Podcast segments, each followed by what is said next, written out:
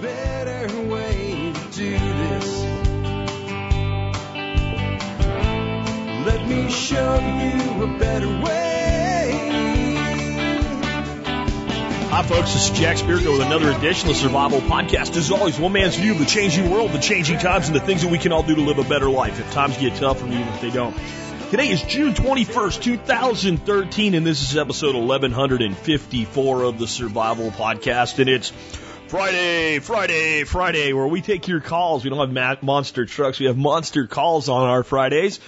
These are calls that you make, and what you do is you pick up your phone and you mash some numbers or you touch some keypads, depending on how your phone works. Most people have uh, touch pads anymore, I guess. But that's 866-65-THINK. 866-65-T-H-I-N-K.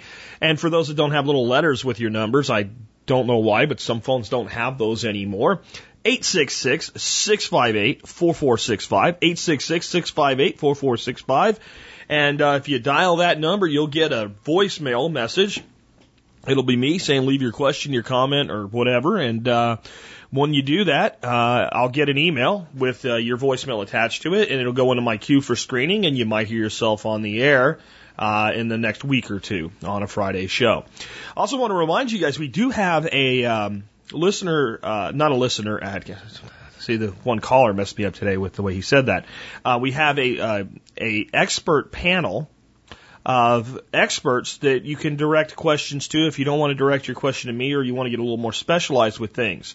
Uh, I have now bolted them into the boilerplate for the show notes for all of the call-in shows from this day forward. If you go look at the show notes for a call-in show, you'll see them all with links to their website. But I'll give them out real quick right here. These are all people you can call in a call for. I don't have any calls for them queued up today, but I expect next week we might.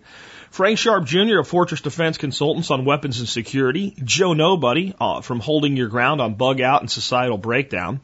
Ben Falk of Whole Systems Design for Permaculture Questions, blah, blah, blah, tongue tied today, specializing specifically in northeastern climates. Paul Wheaton of Permies.com for permaculture, specializing in northwestern climates. Permaculture also pretty uh, hip on things like underground housing, rocket stoves, and uh, paddock shift livestock. Tim Glantz, Old Grouch Military Surplus on bug out vehicles, military surplus, and all comms questions. If you got a ham radio question or something like that, Tim would be a great guy to address that to. Steve Harris from Solar One Two Three Four, all things energy, anything energy related, you can address to Steve, and Chef Keith Snow of HarvestEating.com on cooking. So I wanted to kind of go through the entire expert council and thanks to the listener that made the list for me that made my job easier and I bolted this into the show notes. So if you go to the show notes today, you'll be able to check out all of these guys and what they do and see if you have a question that's more in line with what they do than a generalist question for me. Now, sometimes you might send in an expert council, council question, and I might know that that person is really, really busy, and I might be able to give you a great answer, so I might answer on their behalf. Uh, or I might answer and send it to them and see uh, see if we have a different opinion because that's always cool too. Before I get to your calls, let's go ahead and uh, take care of our sponsors today.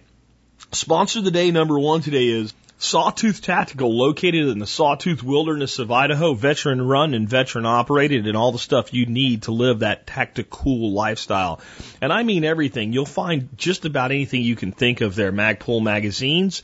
Uh, how about the awesome titanium spork? I mention that once in a while, and people are like, "What the hell is that?" Go there and type in their search box spork, and where do you see this thing? I have one, and no, you can't have mine. You got to get your own. It's a really cool tool. Check it out today. Check out Sawtooth Tactical. And remember, if you're a member of the Support Brigade, they do give you a discount, so make sure you log in and get your discount first. Next up today is Ready Made Resources. There's not much more you can ask for a company to do than for their name to be what they do and then have them do it over and over again, time and time and time again, at a great pri- with great pricing and great service. That's what Ready Made Resources is.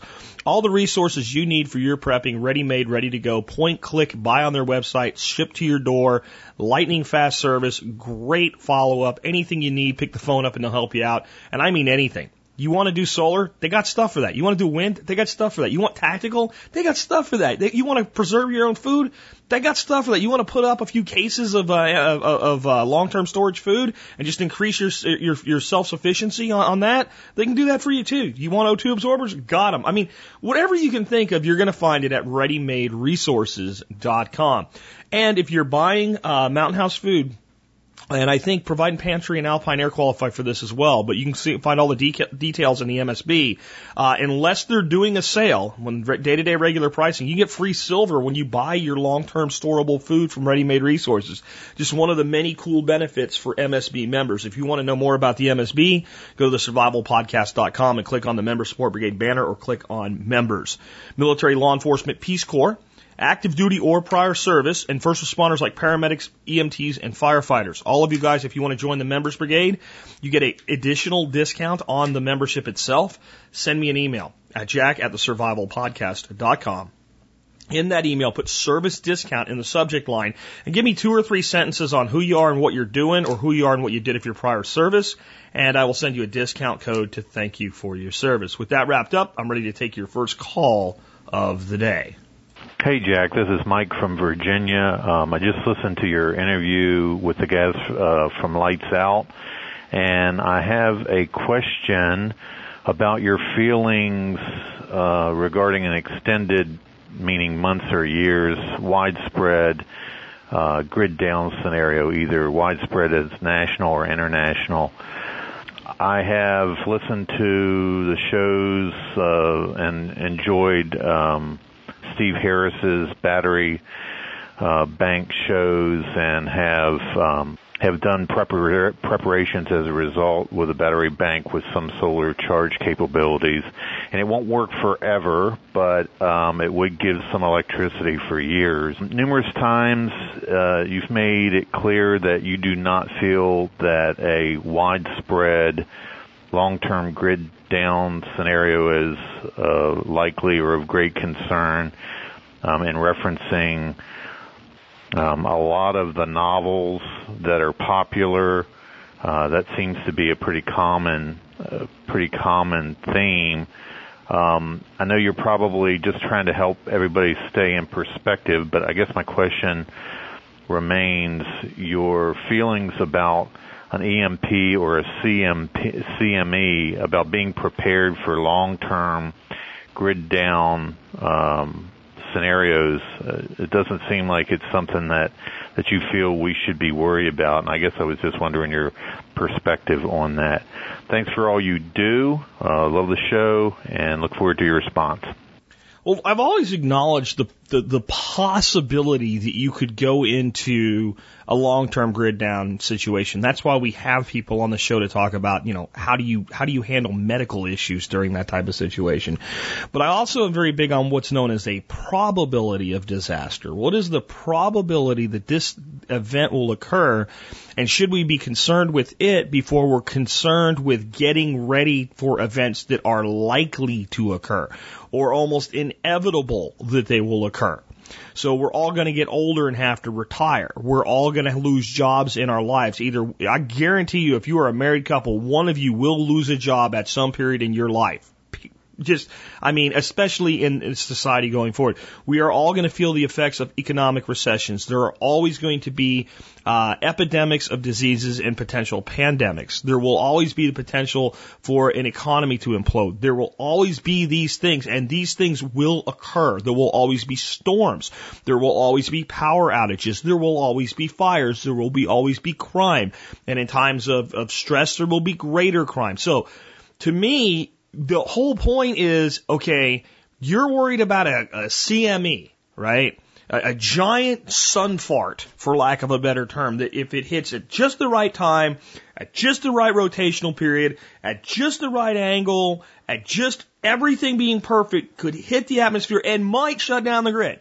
Great. You want to be prepared for that? Can you handle losing your job and not finding another one for a year? Uh, no. Okay. Then you're not going to handle a CME. Okay? You're just not. If you're not ready for something that mundane, you're not ready for something that insane. Okay? That's, that's the way I look at it. So let's always start out with the basics. And then what we need to do as we, we examine these systems and, and points of failure and potential disasters and probability and impact scale, very, very quickly we'll come to realize something. In the end, we have six primary survival needs. Food, water, shelter, yes, energy, right? security, and health and sanitation, which I put together in one. I maybe should break it out into seven, but health and sanitation to me are intrinsically linked. Uh, if you have good sanitation, a lot of your health problems go away. I can almost link water to health and sanitation because really clean water prevents 90% of what goes wrong physically with people in disaster scenarios. And then if you add food to that, food and water almost take care of the majority of health and sanitation, and the rest of it comes down to dealing with waste and making sure you can treat illnesses and things when there's nobody available to do it. So we have those six survival needs. So Instead of sitting around going, I need to build a Faraday cage for my transistor radio that there'll be nothing to listen to on anyway if this shit happens, maybe we should just focus on those six survival needs. And then we need to analyze this in a much more business-like methodical manner and say to ourselves, how does the average person in society today obtain those needs right now when nothing's wrong? And the answer is they purchase them and they purchase them a la carte, as needed, weekly groceries, monthly electrical bill, taxes provide for your security. You get how this works. You're sick, you go to the doctor. You want to make sure a trip to the hospital doctor doesn't make you go broke. You buy health insurance, which makes you go broker, but not quite completely broke. Um, you know, we buy what we need as we need it. We have a well if we don't, if we're not on grid water, and we use electricity or energy to get the water out of the ground, and we pay the monthly electrical. So even the water is an incremental a la carte thing that we're purchasing as needed, though it's a very low cost compared to everything. Even our shelter. Generally speaking, most people live their entire lives under a mortgage payment. So we realize that the very reason that people are in jeopardy in any disaster from the most mundane to the craziest thing you can think of is because they're purchasing and acquiring their needs of survivability a la carte on the daily, daily basis instead of investing in systems that will provide them for them. If you analyze that, you're going to get into producing your own energy. You're going to get into battery backup. You're going to get to solar. You're going to do all of those things. Now, are you going to build a giant cage that's going to protect it? Probably not, because this is the reality. The type of event that you're talking about, you almost can't build with low tech stuff the protection that you think you can because it says so on the internet or it says so on TV. You, you really can. The type of attack you're talking about, if successful, will go through the ground. All right. Or in the words of Steve Harris, if, if, if onto the path of EMP you step, forever will it consume you. Paraphrasing and parodying, you know, Star Wars, the dark side you will become enamored with this and you will constantly figure out that what you're doing won't actually, and then you'll realize, well, I need to do this. And there's some, there's some protection that can be afforded with shielding, but if you're talking about something that would actually shut the entire grid down permanently, most of what you would do probably wouldn't work anyway. And then what are you going to do with it? All right. You've saved your transistor radio. But the whole grid's down everywhere. Who's going to broadcast? What are you going to hear? Right? You've saved your car. How are you going to get the gas out of the pump? I mean, I'm not saying to totally ignore this stuff. I'm just saying in the list of priorities, it's not high. It's really not very high. And there's, there's two ways this plays out. If there ever is, let's say a terrorist based EMP attack, it doesn't do half it doesn't do 20% of what everybody says it'll do, or it does everything on a complete knockout. The concept that it's going to knock out the whole grid, but not your transistor radio is very, very, it's less probable than the damn thing happening in the first place. I know that's hard to believe. There's a guy I had on from Backwoods Home Magazine that is a kind of a solar alternative energy expert, a la Steve Harris type guy, um, electrical engineer that was writing a book on this and basically dispelling many of the myths behind EMP and how we can protect ourselves and how, how bad it really is if done properly. And uh, I, he was going to follow up with me. I maybe need to reach out with him. I can't remember his name right now, but he was a really switched on guy. And I'll try to get him on on this. The key, though, is, guys, that you need to think about the fact that whatever goes wrong it's probably not going to be Little House on the Prairie all over again. We're not going to be plowing fields with horses again in mass. I'm not saying it won't happen anywhere. I'm not saying that people won't do it because it makes sense in certain ways. I'm not saying that we're not going to go through a, tr- a societal transition where we start to bring back many of these things by some by necessity, but a lot of the necessity is going to be based on this crumble, uh, crumbling infrastructure versus a collapsing infrastructure. The reality is that this empire that, that our nation's built the word collapse is the wrong thing for it. 300 years from now, when you look at it in, you know, the, the, the, through the binoculars of history, it will seem like it, well, it just kind of fell apart. But if you're living through it, the time differential is, is much less condensed. Think about learning about the American Revolution you learn about the American Revolution in school, you kind of get your this idea that there were some battles and some fights, and then the Americans won, and we founded America, and the British left, and it was over, and that was it. And we lose sight of the fact that the, the war itself was about nine years of fighting. And nine years is a long time. I want you to think back nine years right now. Think nine years ago and, and think about how how much has gone on and happened in our world and in your own life in nine years. But then we kind of forget that there was decades of, of conflict that led up to this. We forget about the fact that the British Empire was in deep trouble all over the world while this was going on. It wasn't just Americans licked them because we were stronger. France came in and helped us out, yes, but the real reason the British failed to hold the colonies was they couldn't afford to hold everything they were trying to hold on to, and they made a tactical decision that it was going to, it was first, at first that they could do it with less than they needed then as they continued to pour resources into it, they had to start making decisions like, is it more important that we hold this or, you know, our colonies in, in Africa and India? And, all that gets lost. And, and, and then if you look at the, basically the crumbling of, of the British colonial system, you realize it's a very long, drawn out thing that had actually begun to fall apart as they were establishing colonies in North America. The, the, the, the, the, the threads were already being pulled. And France, who helped us out, wasn't far behind. And so there's this track record of societies crumbling. Okay? And whenever we look at it, we, we look at it through, again, the binoculars of history. And, you know, we just read it in four or five pages in a book and we lose concept of the timeline of these shifts and crumbles and the best way to look at the demise of America and it is a demise and it's sad and I'm no joy in this, but it's a, it's a slow spiraling death spiral. It's not a just, it's over. Now there will be people in the very, very end that'll go, how did this happen? Like as though no one saw it coming. But it's probably not going to be an EMP or a CME that brings the nation down. It's going to be our economy. And that means that we need to be using the resources we have today to build resiliency, to build self-sufficiency and build self-reliance in our lives. And to take these six survival needs that we purchase all a la carte and invest in systems that provide them for us long term.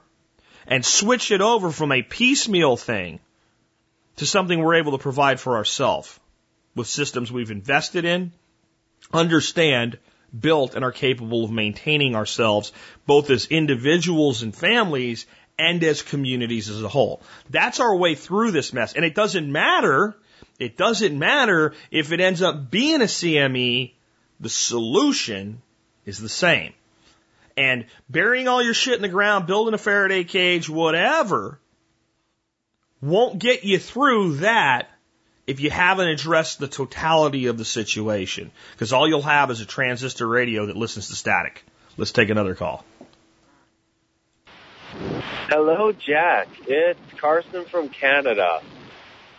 Um, I don't know if you've been hearing anything about what's going on in Alberta right now, but we have had flooding throughout most of the province. Right now, large sections of the southwestern part of Alberta um, are under states of emergency, and there are a good number of people that are affected by evacuation orders.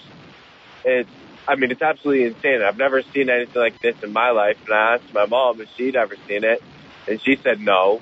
She's never seen this kind of flooding and uh, evacuations and whatnot. And it's it's uh, pretty scary. I've been fairly lucky. I took a trip down to Colorado and I managed to get out of my uh, original area just in time to avoid being locked in. It would be would have been the third time in my life that I'd gotten locked into that area uh, due to road closures. So it, uh, yeah, you never know when something's going to hit. I mean, we're used to spring floods, but now we're having summer floods, and it's, uh, yeah, something that nobody was really ready for, it seems. Anyways, that's uh, pretty much all I have for today. Hope you're having a good one. Take care. Bye. Okay, so I really did not put those two calls back to back to make a point. I really didn't. I screened the calls in order, and those two calls just happened to one follow the other. Now, doesn't that call just make the point that I was making for for me? I mean, really? So you've got ha- you know half of a freaking province being affected in Canada. Alberta is a big place, by the way. It's huge. You know, he says like a whole province is flooding, I'm sure it's a little bit of exaggeration from Carson, but I get his point. I mean, this is affecting people all over the place there. And gee, it doesn't happen in summer. Oh wait, it's happening in summer. And is isn't it, it, to me, it's just a little bit ironic. And I, I hope you're going to the right, or you're in the right part of Colorado, Carson, but he, he manages to get out of Alberta with all this flooding going on and go to Colorado. What are they dealing with there? Wildfires. Okay? Wildfires. So he's gone from one disaster location to the next. And, and this brings up an interesting thing. So if you have flooding and you've been doing all the things that we're talking about, hopefully you've added to it some regional awareness, right? If you live in, on the top of a mountain, where in the desert, you're probably not real worried about flooding, at least not at your house, maybe down in the ravine when you have to go somewhere after a rain, when you get that one big rain event a year, but you're not really worried about your house flooding. But if you live in a place that can flood, hopefully you've done things with your home to fortify that as well. But if you're stranded and stuck now and the power's out because the poles are washed down and people are, you know, not able to get to doctors and all, and you've addressed those six survival needs, are you not far better off than if you're not prepared at all? Or even prepared a little bit. Let's talk about fire too. Okay, because the fire is a great lesson. I've had quite a few emails on this recently that what people are being advised by the media, I love the media. The media generally is the stupid people in suits with talking heads on TV are referred to as the media, and the rest of us are called alternative media because we're an alternative to that right? To somebody else deciding what the hell you're going to hear, uh, to somebody, you know, setting the program schedule based on ratings. No, we don't do that. We do, we put out a lot of information and people choose the source that most aligns with what they want, right? So the, the media is saying, this is what you need to do right now. You need to have a bag put together. We, we, we would all have that done already. I just want to point that out. Anyway, you need to have a bag put together of the items you would need to take if you had to immediately leave your leave your house. Stay tuned to Channel Four or whatever channel they're on, right, uh, for an alert if you are asked to evacuate and be ready to leave. All right. You know what I'd be telling people? You know what you should be doing right now? You should be calling your insurance company and make sure you're covered for this. If you're not adding the coverage, uh, get your camera out, start taking pictures of all the shit that's worth money that you can't take with you. So if you do have to leave and your house burns the hell down, you're able to uh, to to make sure. Let's start backing up all your files. I know you should have been doing this already, but you weren't on an online service somewhere like Carbonite, so you don't lose all that. If you can't take all your computers with you, because you probably can't. Yeah, let's get a bag ready to go. But let's think about the house. And if the house is going to burn down, well, what are we going to lose that we can't replace? Maybe long before we grab the bag, we could take certain things and get them into the vehicle already in case we have to go. Maybe we could go ahead and damn the water ban and just water the hell out of everything around the house. It may not help, but it might. You don't know. Maybe you should be looking around your house for anything that would easily transfer flame that can be gotten rid of and get the hell rid of it. Maybe you should be sitting down and, and mapping out five or six different ways to get the hell out of there if you're told to get the hell out of there. Maybe you should right now call up a hotel and put in a reservation somewhere if you don't have a family member to go to go bunk with. Yeah, but what if I get right up against it and I have to cancel it? Here's your little secret for the hotels, guys. When you have to book a hotel because of a potential bug out because it's your best option, okay? And it can happen. There's nothing wrong with bugging out to, to the Marriott. I'd rather bug out to the Marriott than the, uh, the public campgrounds, okay? So let's say you do that. And let's say you're pushing, you really don't know if you're going to have to leave or not, okay? And you get up inside that 48 hour cancellation window, right? And you can't cancel now without paying a penalty because you're too close. Here's what you do. You call the hotel desk and you say, hi, my trip has changed. I would like to reschedule my booking date at your hotel. And they say, well, sir, I'd be happy to do that for you. And you're like, this is June. So you're like, yeah, I won't be traveling now until August 25th. Can I change my check-in date to August 25th? And they'll go, well, sir, that, I'd be happy to do that for you. And they'll do, and you call back the next day and cancel it. And you're outside of the window. So you know, these little things like being prepared to leave in an organized fashion, knowing where the hell you're going to go, having multiple routes planned in case things get blocked off, taking pictures of all your expensive shit, backing those files up off site, thinking in advance if we lost certain things, what can we live with, what can we live without, not just have a bag and be ready to go. Okay? This is a comprehensive plan to get the hell out because your house might burn down. Not have a bag and be ready to go. And these are the types of things that will pay dividends in your life over and over and over again. This type of planning, we've had a guest on whose son had a very serious illness and was told he's got to go to a hospital right now, halfway across the state. If you can't take him, he's going in an ambulance. And this guy didn't want his kid to go without him. But they had everything in the car already. Not because they thought they were going to go, because that's how they live. And they were able to address that situation and have all the things that they would need with them and just depart immediately and get that kiddo checked in.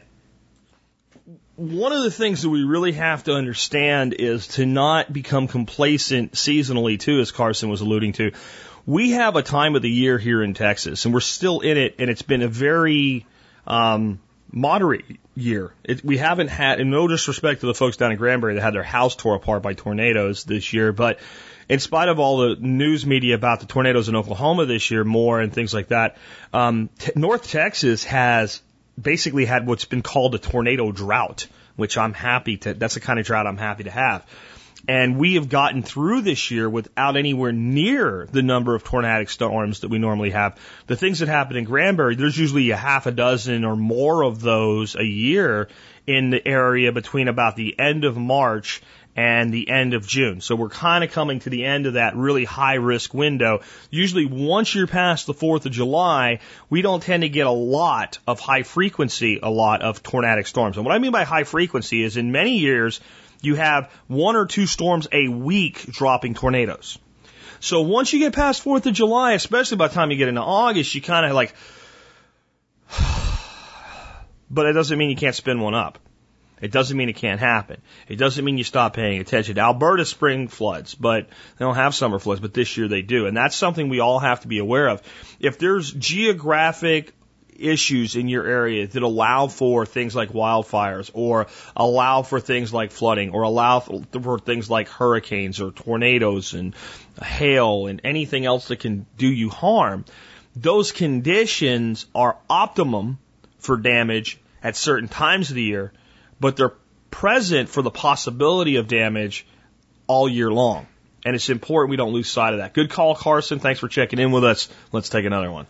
Hi, Jack. Jason from PA. I'm calling because right now I'm kind of a discouraged gardener. I've um, never been a great gardener, still new at it, um, but uh, the last two years have really beaten me down on it. Like this year, I lost a whole wave of crops to late frost waited a couple more weeks, lost another wave of crops to late frost, and we're talking late May on the Mason-Dixon line. So, um, and it's just, you know, really discouraged on this. Um, and the problem is between the time and money, I even, you know, kept wintered sweet potatoes all through the winter and other stuff, only to plant them and have them killed. And, you know, buying it becomes money, which my wife is like, well, you're spending, you know, money. We could just buy this stuff for cheaper. And right. Um, I, I'm right now, you know, I don't really want to quit. Um, so I'm thinking I'm g- going to try to refocus on perennials and whatnot. But any advice you can ha- uh, give on you know, for the discouraged gardener, I think would be appreciated. Thanks, Jack.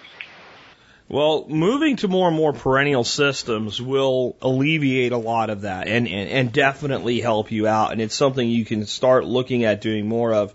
Um, it's, it sucks to get hit by a late frost. That said, a cheap thing you could still do and maybe have time to get done up there is, you know, you could redo your, your sweet potato slips. Uh, I don't know if you have the growing season, if it's been this long now that you haven't done it, but that's, that's something we just talked about recently, how easy those are to do and how inexpensive that really is. And, you know, for next year when you're doing it, understand that when you take that vine off of the potato and root it, you can just leave that potato in the jar and let another vine grow, another let another vine grow, and let another vine grow. You might well have more vines than they need, but if you do lose them to a frost, you've got a reserve. So one thing we can start doing is building up reserves for our garden so that when things like this occur, we have a plan B.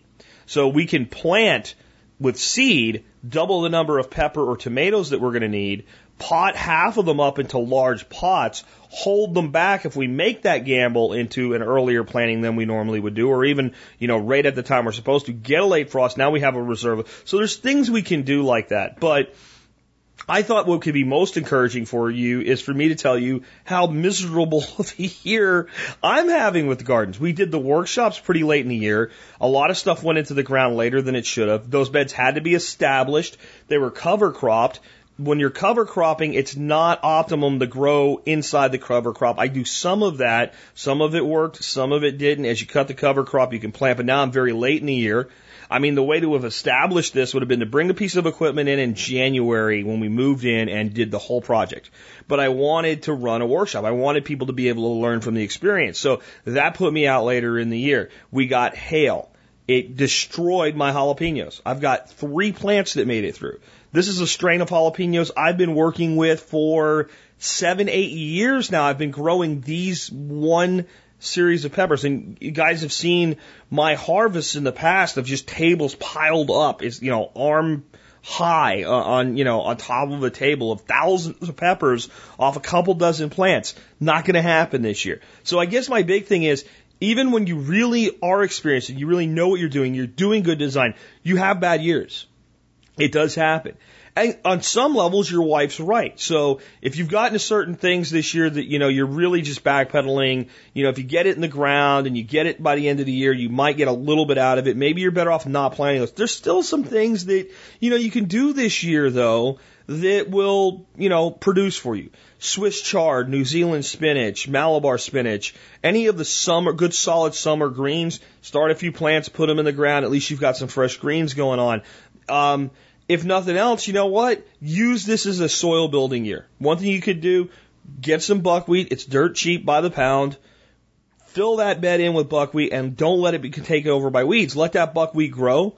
Uh, six weeks from now, chop it to the ground and do it again and do two cycles of buckwheat and put your bed, you know, to bed up there in that, that climate for your winter with, with it being prepared to do better next year. Or, you know, after this, you know, second cycle of buckwheat or halfway through the second cycle, chop it and seed it with something like winter pea. And, and just, just say, okay, this is here, I'm going to build soil. I'm just going to take a break and build soil. That's another thing that you can do. There's, you know, there's a lot of opportunity left though with some fall gardening and things like that. I know you don't have the extended season I do, but don't be discouraged that you have a bad year. Um, I've had bad years before with certain things. This year I'm not having a great year with anything. And I'm okay with that. And I'm starting to get some stuff to come along. I'm getting some corn now. We're getting some sorghum. We're getting some sunflower. We're getting some amaranth. We're still putting some pepper plants in in different places that seem like they're going to be okay. I don't know what happened this year, but every cucumber plant that I, I planted was literally destroyed. I mean, destroyed by some sort of pest, and it looks like a freaking cow came and ate it. I mean, it's just unbelievable some of the challenges I've had in this first establishment year with an establishment phase. And then we've had some great successes. We, we grew five gallons of, of broccoli that's blanched and in the freezer in 60 days after we got here. So you're going to have these ebbs and flows. And next year's going to be a new chance. And the fall still has some things you could do with it. In your climate, you know, right now, you could get some broccoli seed and find a nice, cool, shady spot to start it. Start your broccoli. and get your broccoli in the ground about the fourth, you know, right before Memorial Day, and it'll get cold and you'll get a harvest like you won't believe with a fall broccoli crop up in Pennsylvania. It's something I never did when I lived up there as a kid because we just, you know, by the time August ended, you were going dove hunting and then deer hunting and then small game and it was over, right? So we didn't have, you didn't have time to do fall gardens. Uh, but when I lived there for three years with my family, I was able to garden into the fall and things that we normally would think of as spring crops, spinaches, right? All these things, maybe the spinach, you don't, if you want to start plants instead of seed, which is a good idea, maybe you start some spinach seeds around August 15th-ish, right? And then you're not buying plants and you're not getting into deep expenses and stuff like that. Um, beans, you can st- probably do bush beans right now. You could put, go get some bean seeds, two bucks a packet make sure you really water well for until those things get up, but you've got time to do some bush beans and things like that. So there's some things you can do uh, to compensate for the bad luck that you've had, but don't be discouraged because it happens to the best of us. Trust me. Again, this year is not a stellar year uh, for production for us. I'm really glad I have the animals to focus on and the pasture improvements to work on, and so there's something that's uh, that's a, a better result for me this year. So, um, but next year, and I even know this fall is going to be amazing, right? So I'm looking ahead instead of focusing on the failures up to this point. That's what you should do as well. Let's take another call. Hey, Jack. This is uh, Rob in San Diego. I got a question about building a chicken coop and um, using cedar or redwood fencing boards. It seems to be at the, you know, in my price range at the know, Lowe's down the street. That's going to be like the most affordable way to go. Um, but I'd also heard that you know you shouldn't use cedar shavings for bedding. So I, I, I'm figuring that probably means don't use cedar boards to build their coop out of. But maybe not. Maybe that's just a, a bedding you know problem you have to avoid. But uh, yeah, can I use cedar or redwood? Either one, basically the fencing board to, to make my side to my coop any uh, any help you can provide, I appreciate it and love the show, man. Keep it up. Thanks. Ah, cedar, the tree that if a chicken gets near it, it explodes. Uh, some people seem to act that way. Um, there's a forum called Backyard Chickens, and I, I, I, I like some of the information I get on there, but some of those people, you realize that like the chicken for them isn't a chicken. It's like, I don't know, their second children or something and they freak out. No, no, no. I mean, I can't tell you how many posts I've seen that's no, no, or no, no, no on there. Oh my God. Um, it's chicken. Uh, but we do want to take good care of our livestock. And what we need to understand is what is the issue with cedar and, and chickens? Well, birds and reptiles have common ancestry. They lay eggs, they have scales, uh, birds molt, reptiles shed their skins. I mean, the the theory that the dinosaurs kind of evolved into bird species has merit, and you can see a you know a two and a half, three and a half week old chicken, and they look like a little freaking velociraptor. So they have some commonalities with reptiles, and reptiles are something I know more about than I do about chickens. So I understand cedar and how it affects reptiles. It's oils and it's also uh, the the aroma and it's the uh, the, the volatile oils that are uh, aerosol. So it's a combination of oil contacting the skin and oil that is is breathed in. And that's why you don't use cedar shavings for chickens because it's all freshly shredded. It's there. They roll around in it. It irritates their skin. It irritates their lungs. It can do them some real harm.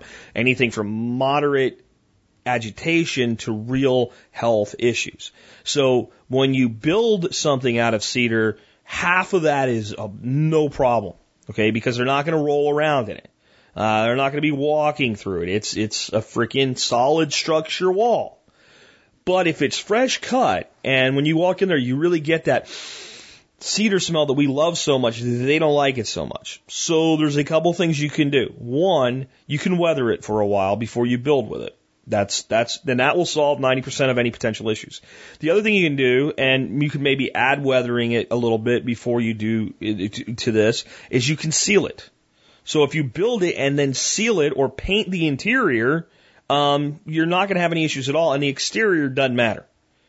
Another thing you could do is you could basically build it, seal it, and then basically panel the in- interior with plywood if you wanted it more for its exterior resiliency uh, than just the fact that it's cedar in of itself. All of those things would work. And again, if you just let it weather a while, if you make sure it's not really they got that fresh aerosol gas off gas going on, it's not much of an issue. The the big problem this time of year is if you have fresh cut lumber, which most of it you'll buy is, and you build yourself a coop and the sun beats down on it, it's going to push a lot of those oils and aerosols out of the wood, which is no problem for the wood that's on the outside. But on the wood that's on the inside, you're kind of making a little mini cedar gas chamber for your chickens, and that really ain't cool. So I would give them some sort of temporary housing.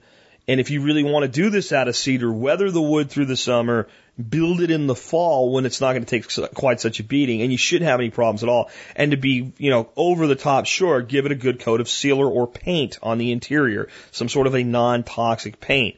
There were people on the Backyard Chickens forum when I checked into some opinions over there about this and basically decided that that was not the place to confirm my information uh, because these people can be kind of crazy. They were worried that the chicken might bite the cedar and somehow die. Um, just the big thing we have to understand with livestock is there are things that can be dangerous to them, but we can't we can't over concern. We can't have teacup chickens. That's what I'm, there's what I'm looking for. These people over there have teacup chickens. Like we have teacup kids, they have teacup chickens. These chickens are treated like freaking royalty. In the end, it's a chicken, right? So I would go ahead if that's what you want to build with and do it, but I would allow the wood some time to weather. So just setting out in the sun, let it off gas, before you do your project and then seal the interior and go on about your business. And when somebody goes, oh no, just tell them to look at the chickens. And if the chickens are happy, you know you're doing it right. Let's take another call. Hey Jack, this is Melissa from Illinois again. I want to thank you for your advice on the autumn olive. We started using acidic fertilizer because our soil is very alkaline and it's growing like crazy now. So that's great and thank you very much. I've got another gardening question for you. We also planted bamboo and uh, um, kiwi this year. The not the fuzzy kind, but the the big grape-like kind, and neither one is doing really great. The bamboo has a little bit of brown around its leaves. None have fallen off yet, but I'm not sure what's going on with that. And then the kiwi, we've got a male and two female, and the two female are doing great, but the male has lost all of its leaves.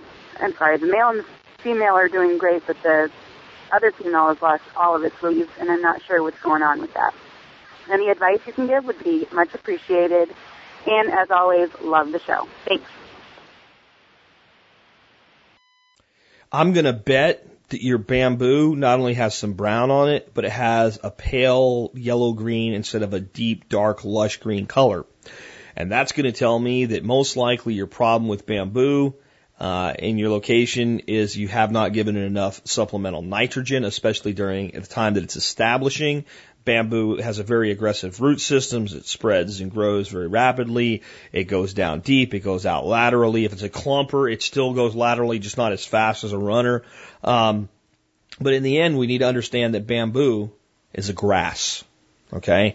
And any grass is going to be a high nitrogen requiring element. That's why lawns are so freaking ridiculous to manage and keep a nice, perfectly green lawn because they do have so, the grass has so much of a nitrogen requirement. Once established and the root system of a perennial grass is deep and able to mine other minerals and nutrients and, and, and cope with light waterings and light rain seasons and stuff like that, it becomes much more resilient. You put animals into that equation and then everything starts to work again. But with our bamboo, we probably don't want to have, you know, a cow grazing your bamboo to the ground. Uh, just for a little bit of nitrogen. So your solution there is nitrogen and likely irrigation. You're probably not watering it enough. Um, and if you can get it into its second year, it'll probably do very, very well for you. Your kiwi, I don't know what your problem is, but you do. What do you mean? Okay. You've got two that are doing really good. You got one that ain't. Okay. What this tells you is that there's something different about the area that they're planted in. I know they might be five feet apart, but you're going, if you investigate, you'll find that The one that's not growing well maybe is in a place where your bedrock pinches and it doesn't have as deep a soil. It's a little bit higher up and it's drying out test your soil. Maybe something has, you know, even though you have alkaline soil, maybe something has switched or shifted your soil profile in the area that the ones are doing good or the one that's doing bad. Maybe it's swung really high or really low in one area, or maybe something has naturally mediated the alkalinity and taking you more into a 6-5, 6-6 ratio, which is what kiwis would prefer. All right. They're an edge plant right? So they don't grow in the fungal deepness of the forest. They grow in the, the transitional edge from forest to savannas, which are more bacterial. And then in general, not everywhere, but in general, a bit more acidic based because of the bacterial activity in the soil. So something's different. Or you just got a sick plant. It's always possible you just got a sick plant. Something's not right with it. Um, and maybe it's, you know, you just need another, another vine. But if you plant in the same spot and you get the same result, then something about that spot is the problem. And it could be that the previous homeowner used herbicide. And there could just be, for some reason, some concentration there. I don't know what your problem with that is because the fact the other two vines are doing well tells me it's not a, a it's not a macro problem. It's a micro problem. So what you have to do now is go into an analytical mode and, and find out what's different. And always remember, it could just be a poor quality plant. It, it really could just be a poor quality plant. Or it could be a plant that is being attacked by some sort of a disease or fungus or pest. Uh, that the other plants were just healthier and more capable of warding off. So I would consider getting another vine and and replacing it, honestly, from what you're telling me, but try to figure out why it had its early demise. Let's take another call. Hi, Jack. This is Dan in Sarasota. I was wondering if you would be willing to do one or maybe two fishing shows.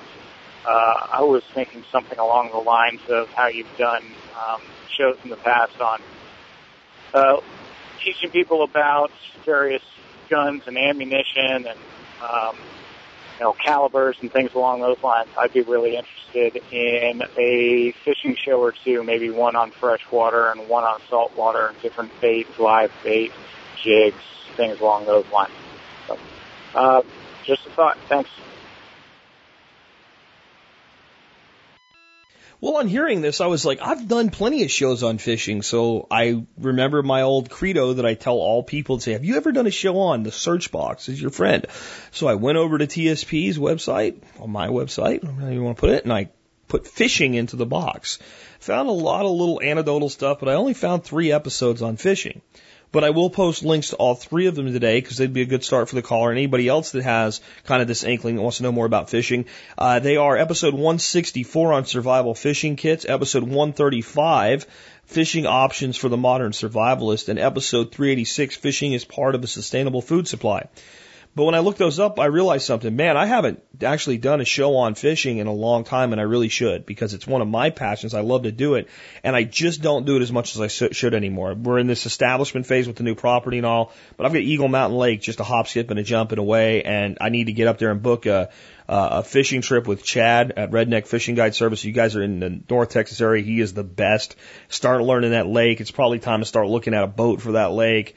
And what I would tell you is that from a sustainability standpoint with fishing and from a, you know, a productivity standpoint in fishing, the place to focus with freshwater anyway is going to be catfish and panfish. So your bluegills, your perches, your, you know, uh, all of those things easy to catch that you can be caught in sufficient size to be eaten.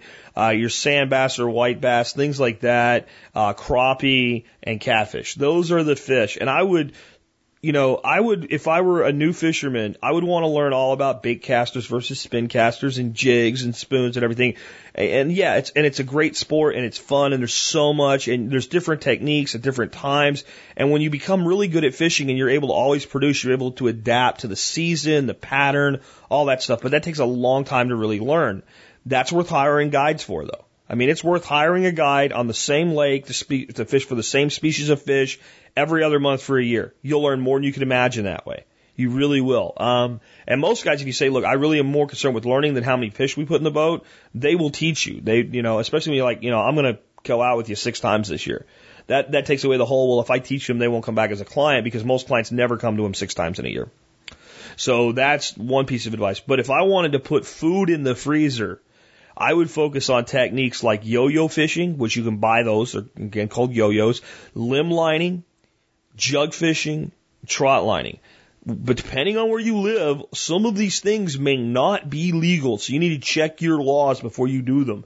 But if you live in the South, almost everywhere I know of in the South, those things are legal and heavily used, and they really pay dividends because it's like trapping for fish. So there's a difference between tooling around, enjoying the day, maybe having an adult beverage on, under a, a shady part of the bridge in the mid, middle of the day, catching some fish and going home, and saying, I'm going to go home and put food on the table to eat. And if you're going to put food on the table to eat, these force multipliers, like like limb lining. You know, if you live in a place where you can put a flat bottom boat in a creek that's got catfish, uh, with over you know overhanging limbs. I mean, it's tailor made. It's tailor made to harvest catfish that way. You can run 25, 50 lines. You know, you go down the creek, uh, you know, drifting, and then when you're when you get to your last line set, you motor back up the creek to where you set your first set, and you drift back down and just check your lines as you go. You can spend a day doing that and fill coolers that way um, with with good fish. I mean, and there's there's things to it too, like okay, catfish limb lining. You better have a swivel on there because they're going to spin, and if you don't, then they're going to twist it up. And so there's all types of things, and a lot of that stuff's covered in those episodes. But yeah, I'll put together another one, and maybe why I haven't been talking about it lately is I haven't had time to go, and now I want to go. uh, with that, let's take another call. Hey, Jack, it's Bill from Southern California. We got all fired up. We built ourselves some above ground, uh, ground uh, plant beds using uh, redwood, and now we've got a subterranean ant problem. They're crawling with ants. What's the best way to wipe ants out and keeping your orga- garden uh, like organic? Um, we've somebody told us to dump lemon juice on them, but uh, yeah, I don't know. So just uh, help us out here, buddy. Bye. Okay, the most effective organic product I know is called anti-fuego, which basically means anti-fire. Uh, and it uses orange oil and molasses and some other things. And it works very well. It looks disgusting. You, you, you mix it, you pour it on your ant pile, and it pretty much will always take out a mound. And if it doesn't take out the mound, a second application will but it is oil based. It's got orange oil in it, which is organic, but if if it's like the ants are um they have their like their nest and you have vegetation that they're, they're basically surrounded with their nest and if it's some type of vegetation you don't want to lose and you put that on it generally it will kill back the vegetation. It'll it'll rapidly dissipate and stuff will grow there again. It's not like roundup but if you put oil on a plant generally you kill it and this is no exception. So I've seen it basically kill stuff that comes in direct contact with. As it washes through the soil, it doesn't seem to do any damage, at least in my experience. So that's one concern, but that's the best product I know of. Another method that I talked about in the past, there was a guy I met back when I did construction that ha- had an organic fire ant removal service, and he had a great big steamer pump thing, and you'd, he'd plug it in and shove this probe in the ground and pump steam into the ground and basically steam the mound from underneath and steam the queen and then the mound is gone, right? And he said it was very effective and this was 20 years ago and I don't know if people do that. And I, I mentioned on the air and somebody said, well, you know what you can do? You can just boil a big pot of boiling water and dump it on the mound real slow and, and, and it works. So we had a great big fire ant mound in the front of the house. So I boiled a big old pot of water and I went out there and I dumped it on them and I looked at them and they were still, you could see workers still running around. So I knew it, it like it didn't work because it didn't even kill the, the ones on the top. Well, the hell with it. I hate fire ants anyway. They hate me. Let's do it again. So I dumped a second thing of water on there. And I just forgot about it. Like three days later, Dorothy's like, Hey, look, the mound's gone. So it works. Now, that said, how far away from the house are you carrying this pot of boiling hot water? Uh, so it may not be suitable for every part of your property, but for stuff that you can do this without scalding and hurting yourself, well, then please be careful. And I take no responsibility for you spilling boiling water on yourself if you're not. I really don't. But boiling boiling water on fire ant mound has proven to work for me, and that's about as benign and organic as I can give you to get rid of ants. Let's take another call. Hi, Jack. This is Alex from Kansas City, Missouri. My question is what firearm would you rather pack for a get home bag? A shotgun or a Kel-Tec 9mm system? Some background information. I recently read Going Home after listening to your interview with Angry American a little while ago. It was a fun book and it really made me reevaluate my get home bag. It exposed a weakness in one key area, security. I currently carry a Glock 19 with a couple extra mags, an extendable baton, and some OC spray, but now I don't think that is enough. I'm thinking about adding a shotgun, either pump or double barrel, or the other option in my mind is the Keltec 9mm system. Both systems have advantages and disadvantages. Shotguns are dual purpose for defense and hunting, and have an intimidation factor. But the ammo is heavier, and therefore I am more limited by how much I can carry on my person. The Kel-Tec system would provide a long gun utilizing the same ammo as my pistol. However, due to its takedown design, I'm not sure if it could be deployed as quickly or would have the same effectiveness as a shotgun when things get up close and personal. I was curious uh, on what thoughts you would have, because I know you have experience with both systems. Thank you for all you do, and keep up the good work in most instances, I'm gonna probably side with the Keltec for this application, and, and here's a couple reasons why. The only thing worse than needing security and not having it is having security and then having it removed from you and not having it. And and what I mean by that is, it doesn't do you any good to have a shotgun. Uh, and deal with a lawless situation where you're trying to get home or get somewhere only to have it removed from you by authorities who just simply by finding that you had a shotgun dig further and find that Glock. Um, concealing a shotgun is difficult. It's not impossible, but it's difficult. And in many situations, it starts to really bend or break some laws. The Keltec is a rifle. Just because it folds doesn't mean it's not a rifle. And unless you live in a state or are traveling to a state where they have a specific prohibition on that particular gun, it's, it's just a rifle. If it's not loaded, it's just a rifle that's not loaded. And in most states that aren't stupid, like, well, New Jersey, that's stupid about stuff like this, that's all that it is. It's just an unloaded cased rifle. And it can go a lot of places that maybe even a handgun can't go in certain states and in certain situations. It's also highly concealable. It works great. It's a very effective weapon. It does increase your firepower because it does two things. One, it puts more behind that round. That 16 inch barrel does matter. I don't care if somebody tells you it doesn't, it does. If you look at the ballistics behind it, you're pushing a 9 millimeter well beyond what a 9 millimeter will do coming out of a, of a 4 inch barrel of a semi auto. It absolutely is. Um, and it is far more accurate. It's easier to do follow up shots with. And then the fact that you already have a weapon where you could buy a Keltec Sub 2K that mates up with the magazines of that handgun uh, lets you do double duty. As far as hunting, um, I can't see a situation where you're taking wing shots at pheasants on the way home during the zombie apocalypse. So hunting would largely be things like rabbits, squirrels, possums, raccoons, birds, whatever you can pop out of a tree for sustenance. Again, this is kind of far out there of ever needing it to this level, but if you did, um, 9 millimeters is more than capable of doing that, and the Keltec Sub 2K uh, more than capable of shooting accurately at ranges for such critters, um, and, and doing a good job with things like headshots.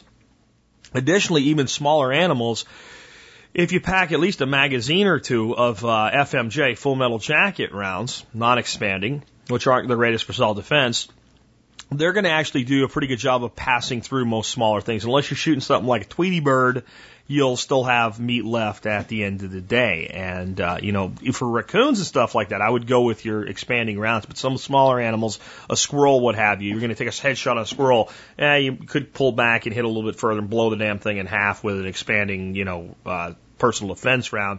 But that, that FMJ is going to plug right through him. He's going to, it's going to anchor him. He's not going to go anywhere and you're not going to have that much damage. So you're going to be left with a pretty good yield of meat. The biggest thing is you're in a situation, let's say like a going home. and you need to actually look armed for certain situations. You want to be left the hell alone. You want someone to know, hey, look, I am armed. Uh, a, a, you know, a one point sling and that across your chest and the Glock out in an external uh, case. And I'm not saying this is a good idea, but I can see a place where it might make sense to look ar- armed up when you're going through a certain place uh, or dealing with a certain situation. It looks pretty formidable.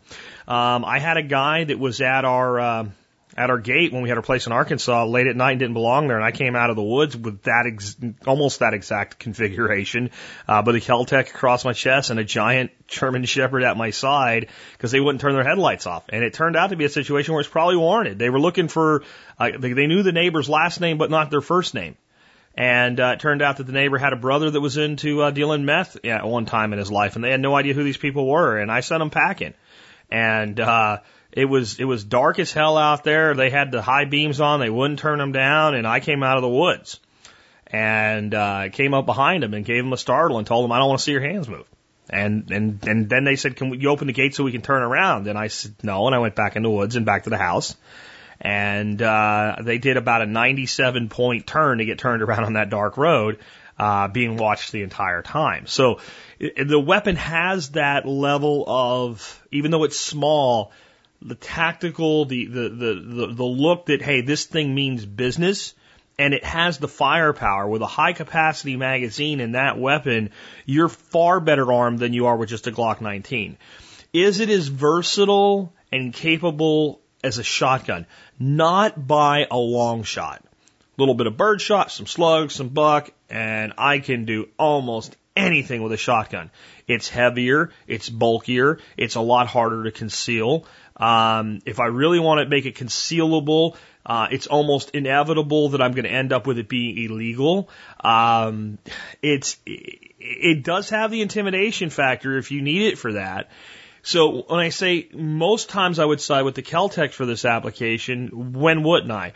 If you're traveling in a way where there's nothing wrong with you having a shotgun, you're allowed to have a shotgun. You're not going to have any problems with having a shotgun in your vehicle. Your vehicle is very secure. You have a place you can put that shotgun where it won't be seen, but yet can be easily accessed. Um, and you are always going to be within, you know, a hundred yards of your vehicle unless something goes incredibly wrong, in which case you're going to be taking things from your vehicle when you leave. Then there's not much of a problem there, except you're still back to the one issue.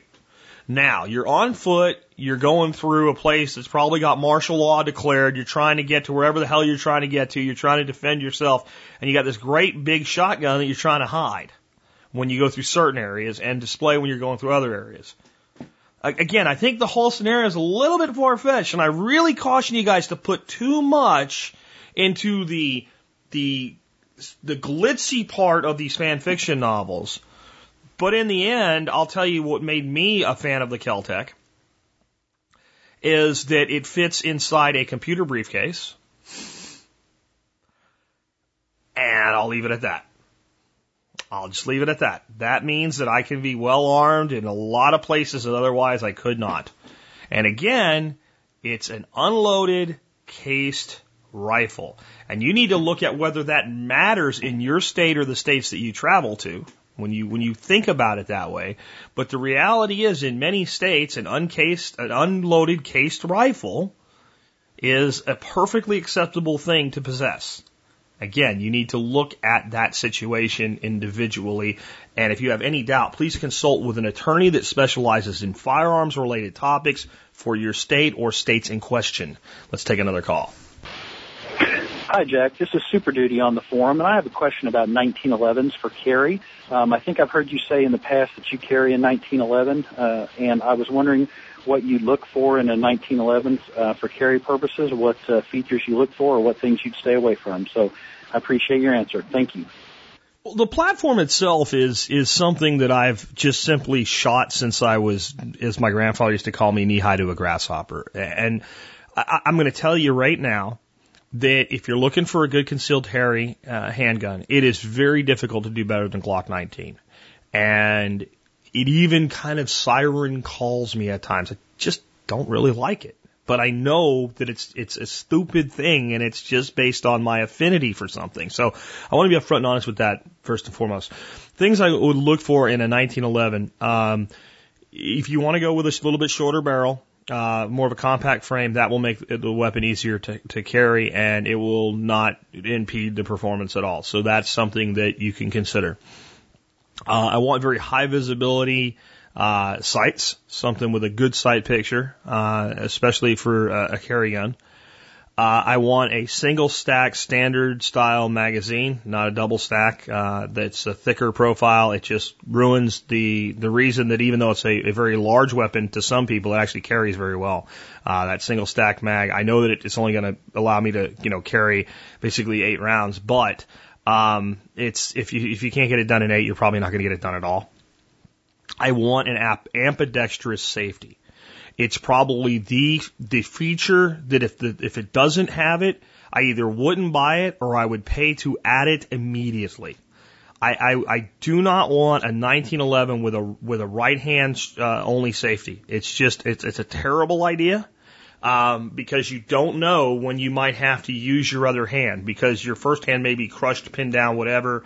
And yeah, I can reach around and and and work it with my left hand, but that's not what you want to be doing. You want it right there. Ambidextrous safety is, is a must.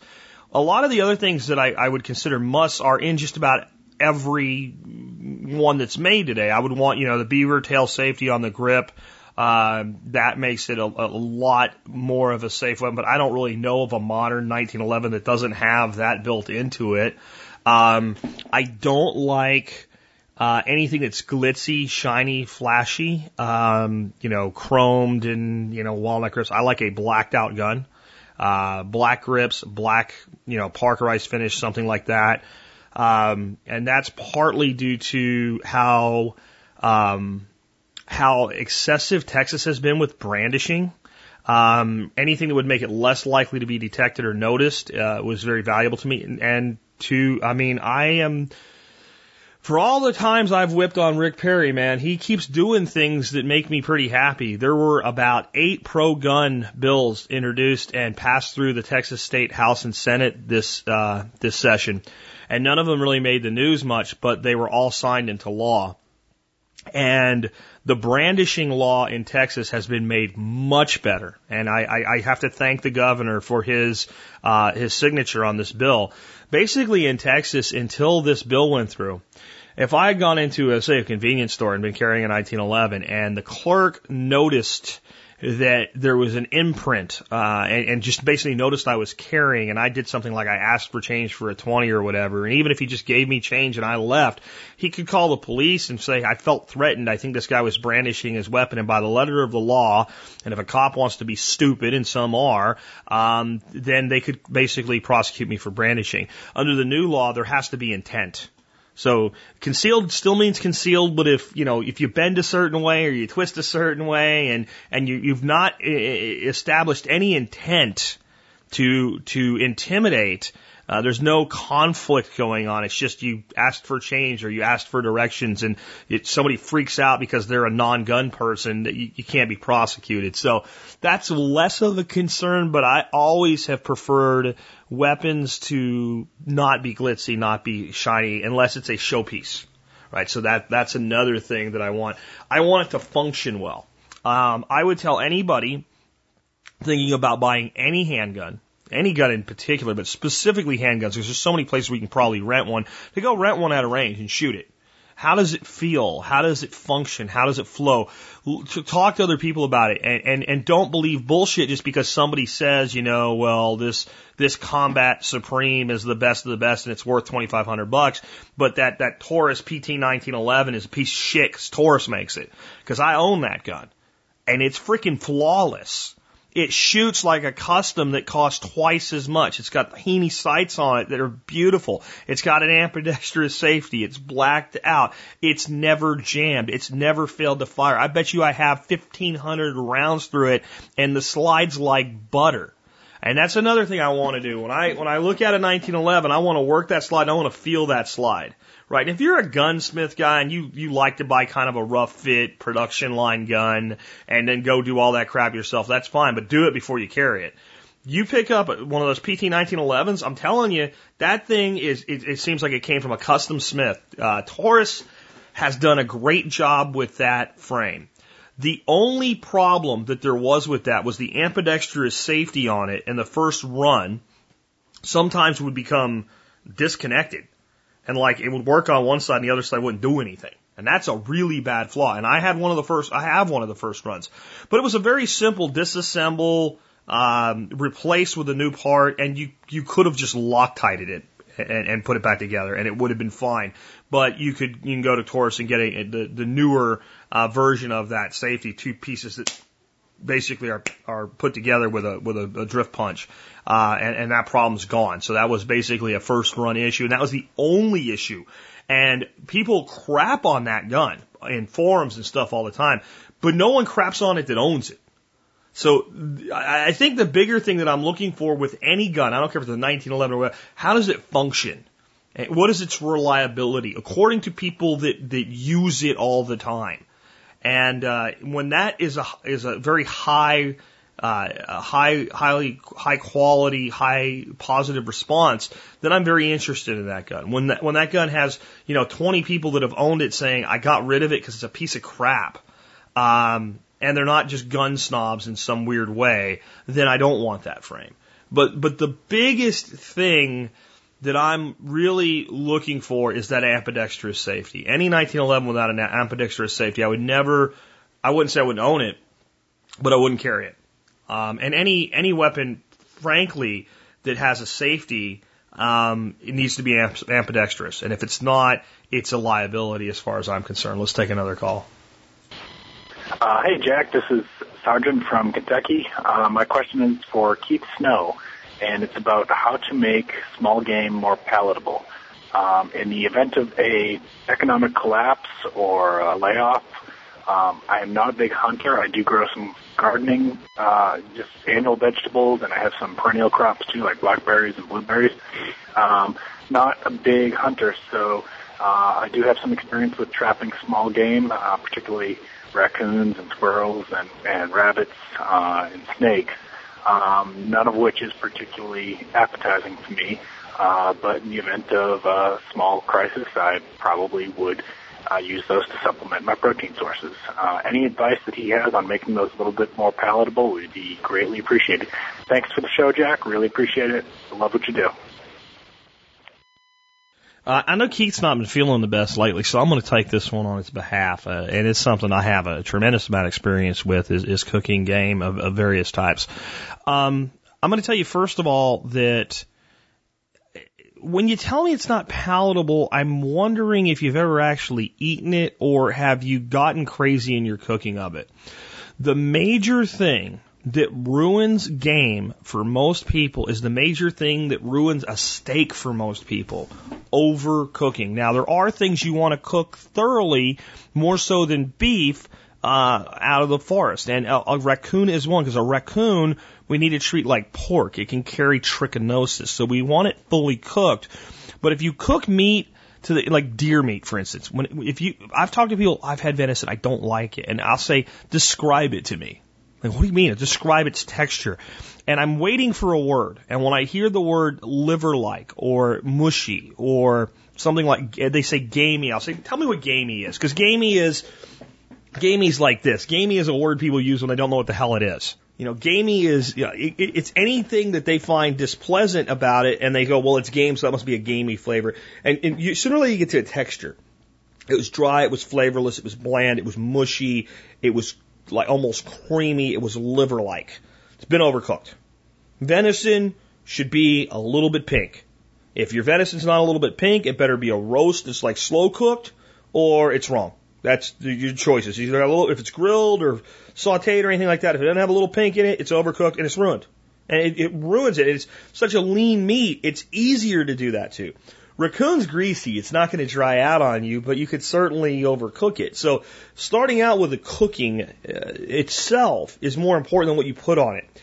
If you think something tastes like crap and I put salt on it, now it tastes like salty crap. If you, I put pepper on it, it tastes like peppered crap. So if you literally do not like the taste of something, you just, the flavor itself is, is, is, is off-putting to you then you're probably not going to like it no matter what I do to it unless I batter it and deep fry it and do very thin cuts.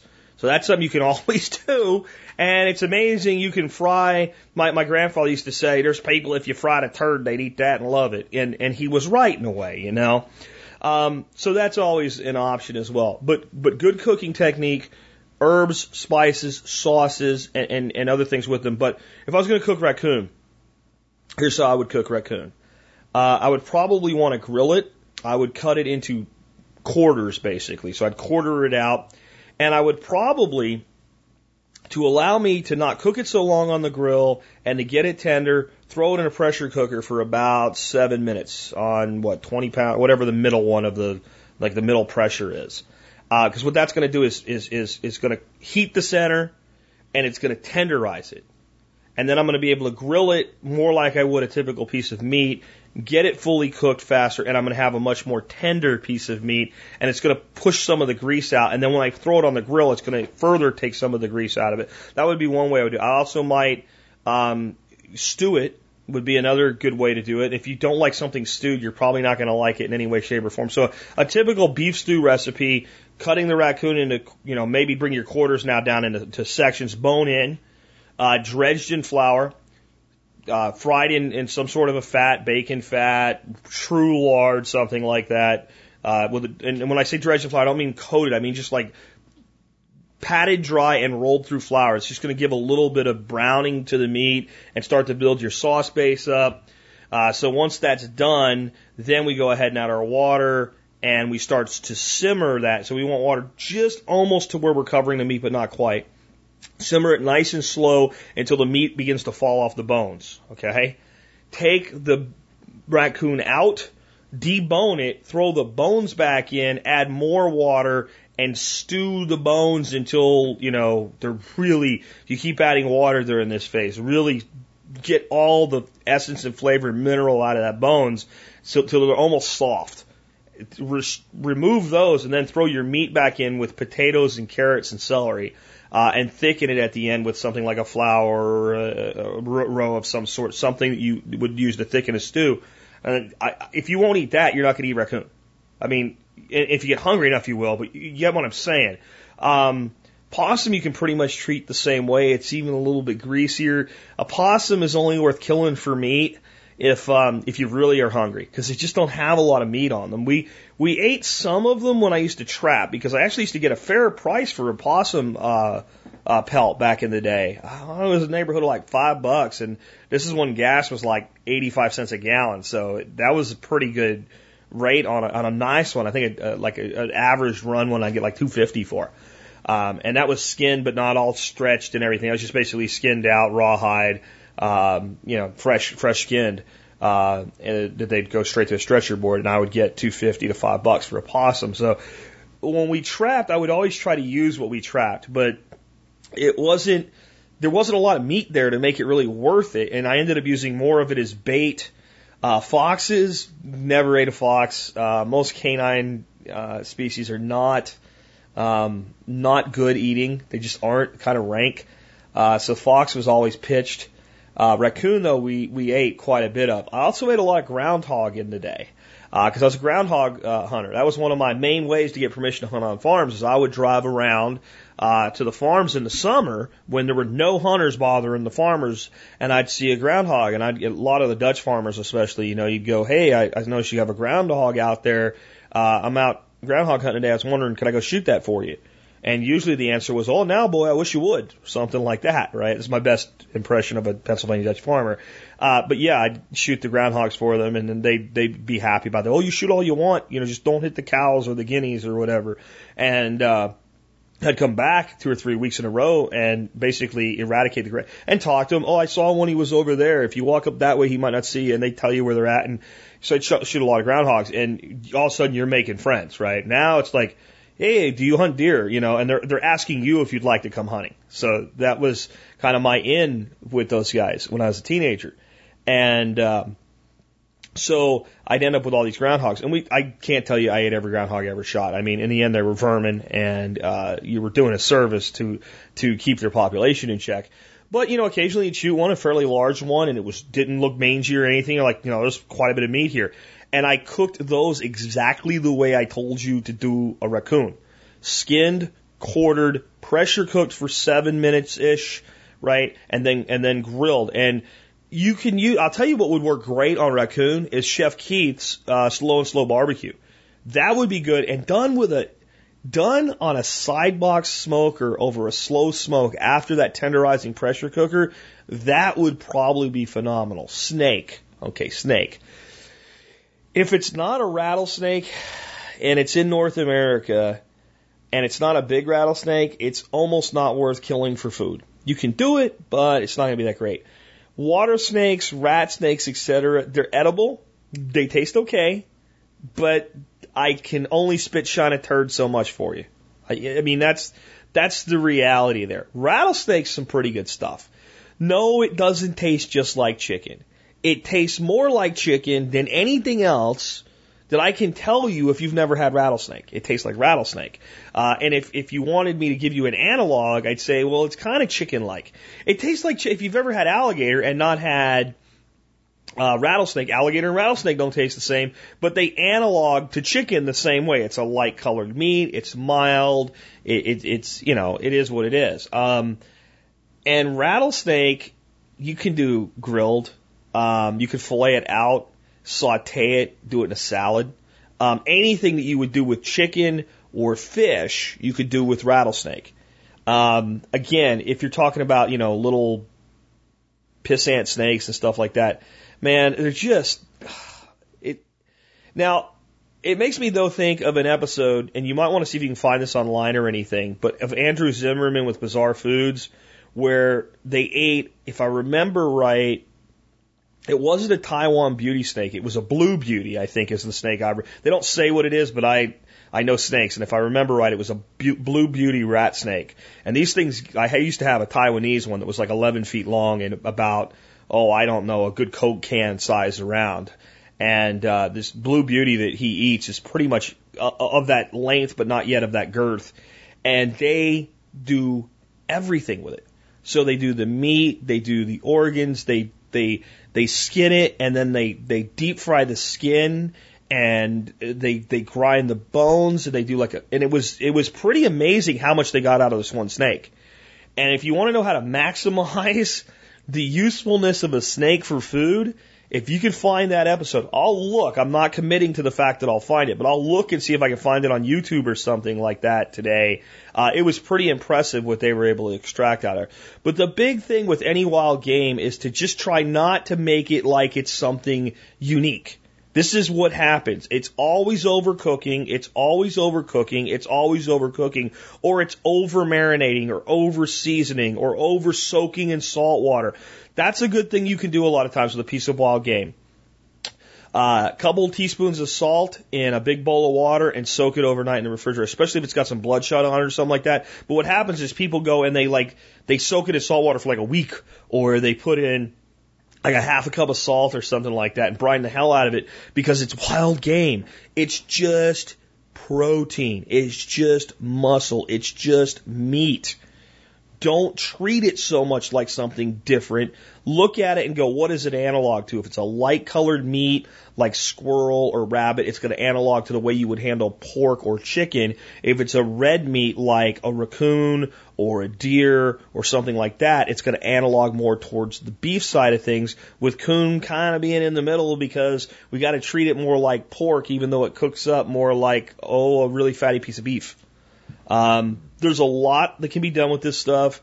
And what I would encourage you to is instead of just having a list of recipes, is go ahead and, you know, raccoons aren't hard to find. They're considered uh, fur bearers in some states and have certain seasons, and other states are just pretty much open season. Uh, find your laws, take a couple of them out, learn to butcher, learn. I mean, a raccoon's a great animal to learn to do your own butchering and quartering and stuff with because it takes a lot less time than a deer. You hang him up by his back legs, you skin him out exactly the same way you would a deer. You quarter them out the same way you would a deer. Even though they're smaller, every single cut of meat is there, uh, and it's big enough to see what you're doing and learn.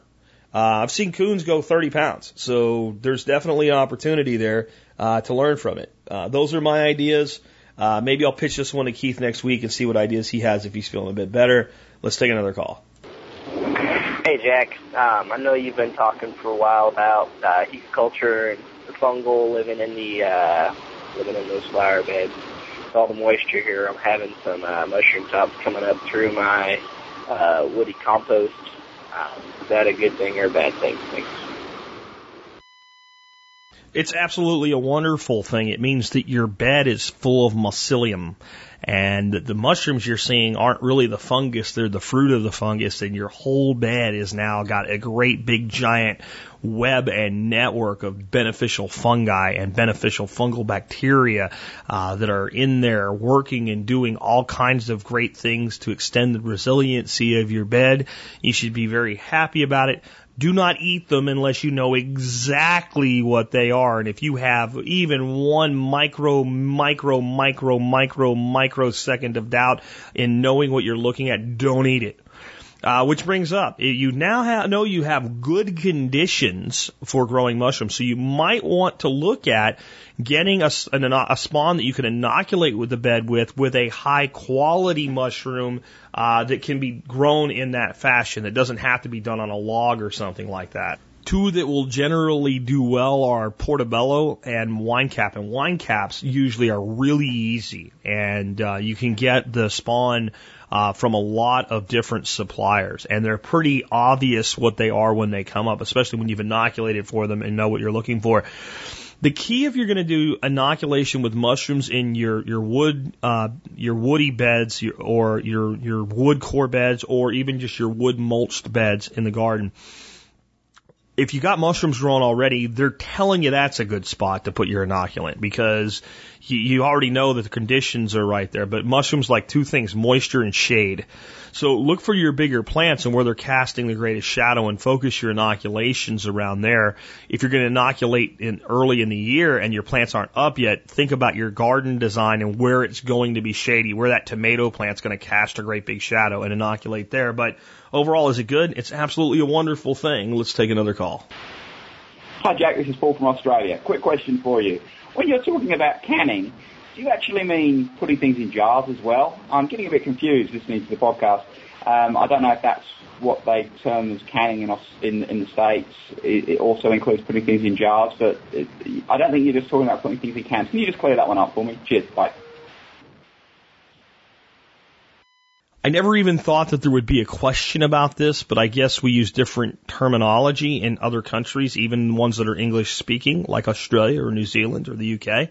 So yes, Paul, when we talk about canning in this country, unless you're generally talking about something like dry canning or something like that, it doesn't involve any actual cans.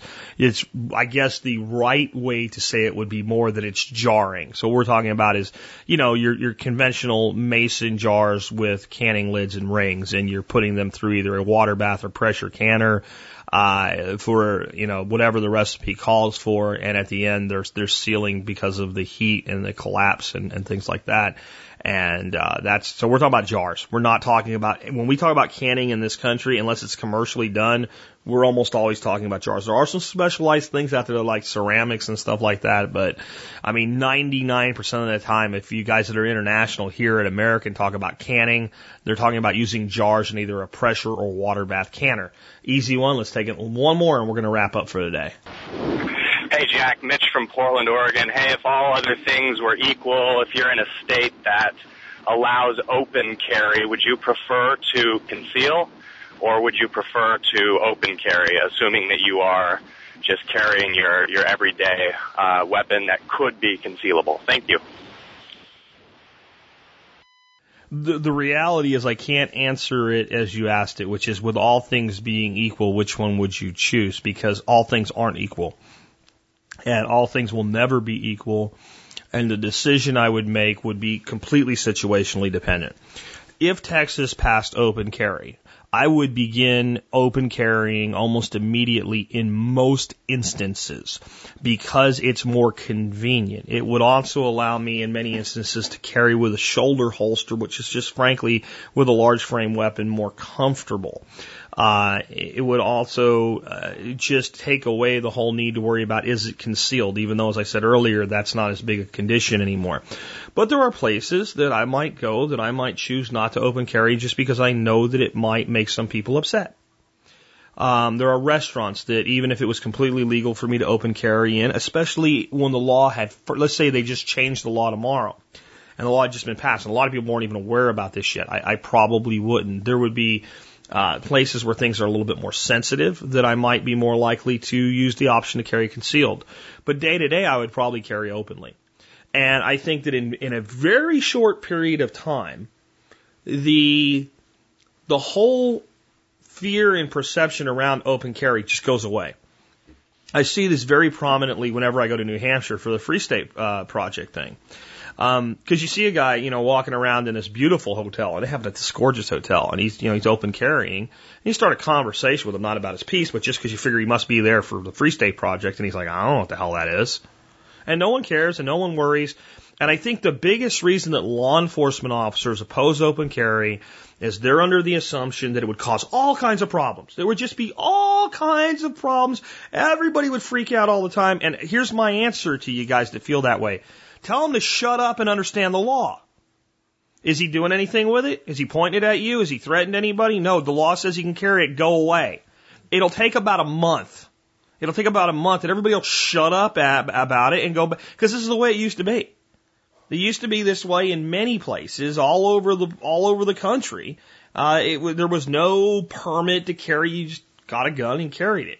Now, the other thing you have to look at is local ordinances. So even if Texas passed the concealed carry law, or I mean an open carry law, a local area might say, or a business must no open carrying of firearms here.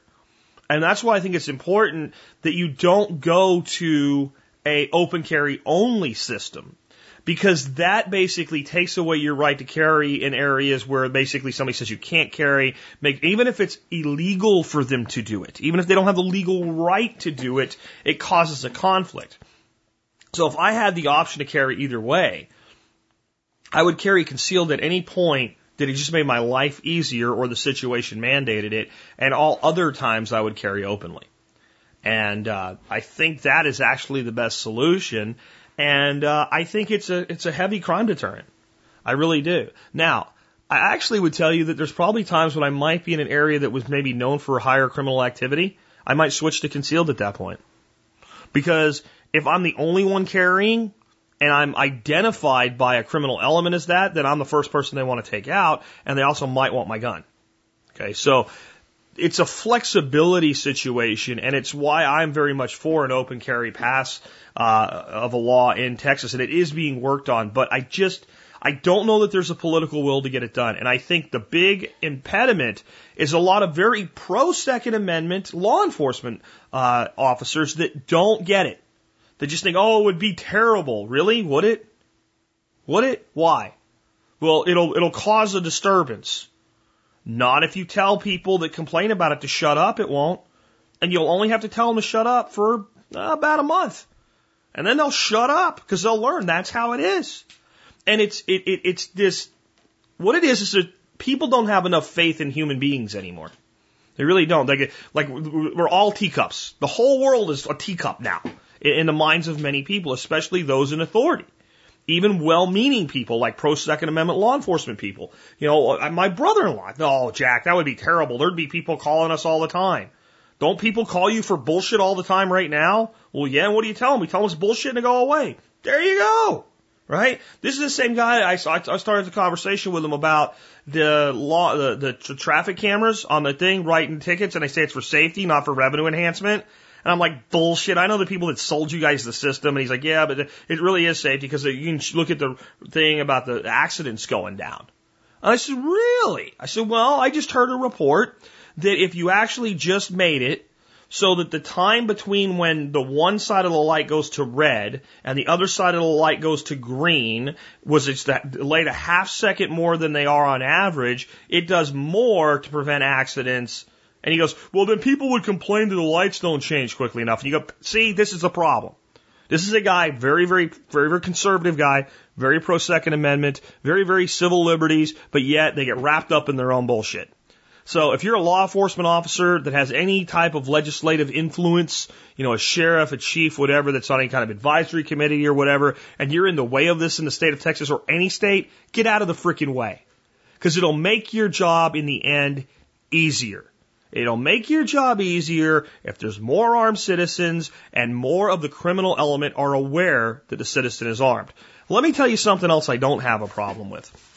I don't have a problem with if you go to an open carry society and I'm carrying a weapon openly, there's certain things that may prohibit me from carrying a weapon. I have chosen to display that weapon. I do not have a problem with a law enforcement officer approaching me if we, let's say, had open carry by permit. So your concealed carry permit becomes a carry permit in the state of Texas, for instance. And that means to carry, I have to have a permit. An officer that approached me and said, I've noticed you're carrying. Do you have your permit? Yes, here it is. Now, that should be the end of the conversation. That should be absolutely the end of the conversation. I don't have a problem with that. And I don't think it would get done anywhere near as much as people that freak out over such things would expect. But, you know, I mean, if you look at somebody and you go, I don't, I, the reasonable suspicion applies basically. Hey, yeah, you come here. Uh, nice gun, you know? Yeah. And when they, you know, and uh, law enforcement officers aren't dumb. Most of them are very well trained to read people. And when you go, when you ask, when you say something like that, usually the guy that has nothing to hide is like, yeah, it's a Glock 19 or it's a, a you know, a, a Smith and Wesson, whatever, or what have you, or a 1911 or, uh, you know, and, and, and, oh, and usually you're probably not even going to get the question then. But the guy's like, uh huh, yeah, uh, is, you know, do you have a permit for that, bud? Yeah, I do. Can I see it? Uh, I don't have it on me. We got a problem now. Right? Right? I, I don't have an issue with that. If that's what the law, now if the law just says no permit required to carry, period, flat out open carry for anybody, then I do have a problem with, hey, you have a gun, so I want to know more. Right? It all depends on the law of the state that you're in. And I know people are going to email me today and go, but Jack, we shouldn't need any of these laws. What part of shall not infringe do you under not understand? I understand. I'm also dealing with the political reality on the ground and gaining back the rights that we're supposed to have anyway, right? I agree with you. The right to self protection and the right to carry whatever I want as long as I harm no, no one is a, a right granted to me by my creation as a human being. I agree with you. Unfortunately, the law doesn't. So as we incrementally restore our rights as individuals and as a society, then as we incrementally get back to where we belong, then we have to conform with the method by which we've chosen to do that. So if, for instance, right, do I think you should be able to open carry in Texas? Yes. Does the law say I can? No. So do I do it anyway? No. Why? I, I prefer not to go to jail, please. Right? Do I carry without a permit? No. Why? I don't, I don't want to go to jail. That's the system that I'm living in. If I don't like it, I can go somewhere else. It's sufficient, but not where I believe it needs to be long term. So I am part of the voting block in this state that would support moving it in the positive direction. And my final thoughts for you today are that with a lot of things in society, the, and especially those of you that count yourself as I do as a libertarian, there are way too many of us that want all or nothing. We want all or nothing. We want, that's just the way it should be. I want no taxes. Well, then let's reduce this tax. Well, we shouldn't have to reduce it. It should be gone. I know, but I'd like to pay, but pay less in the meantime. The people of, in our society who are actively working to drag our society into greater socialism, oppression, and, the opposition of liberty are very good at incremental movement, taking a little bit at a time, a little bit at a time, a little bit at a time. They are our opponents in this, this, this battle. And we need to be willing to take it back a little bit at a time, a little bit at a time. There were people in this state of Texas that were opposed to the concealed carry law being passed because they felt they shouldn't have to have a permit to have a gun and carry it on their person. Well, the current law at that time was you couldn't carry it on your person. There were people that were opposed to the, it's the something motorist, motorist protection act that said you could carry a gun, um, in your in your, uh, you could carry a gun in your vehicle, but it had to be concealed. And they said, well, why should it have to be concealed? Why do I have to conceal my gun in my, well, because right now you can't. We're trying to pass a law that lets you do this. Well, I should be able to do it anyway. I know that. I am aware of that. I get that. But this is the first step in that direction. Well, maybe we'll never get to where we really want to get to. Maybe we'll never get there that doesn't mean we're going to not take a step when we have an opportunity to do so, does it? And that's my thought for you guys today on everything in life, not just politics. When it comes to prepping, when it comes to individual liberty in your life, take incremental steps, one at a time, one at a time, a piece at a time, and never quit and never give up and never don't take a positive step because you don't think it's far enough.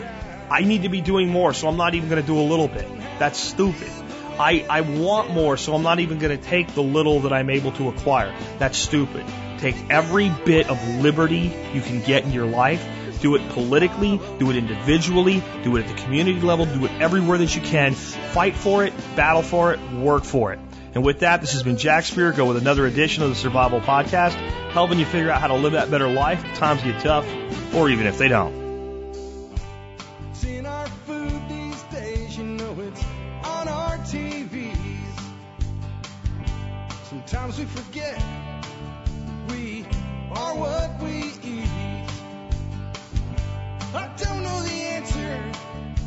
Like there's nothing I can do. It's the price we pay, I guess, and we follow all the rules. There's a better way to do this. Let me show you a better way.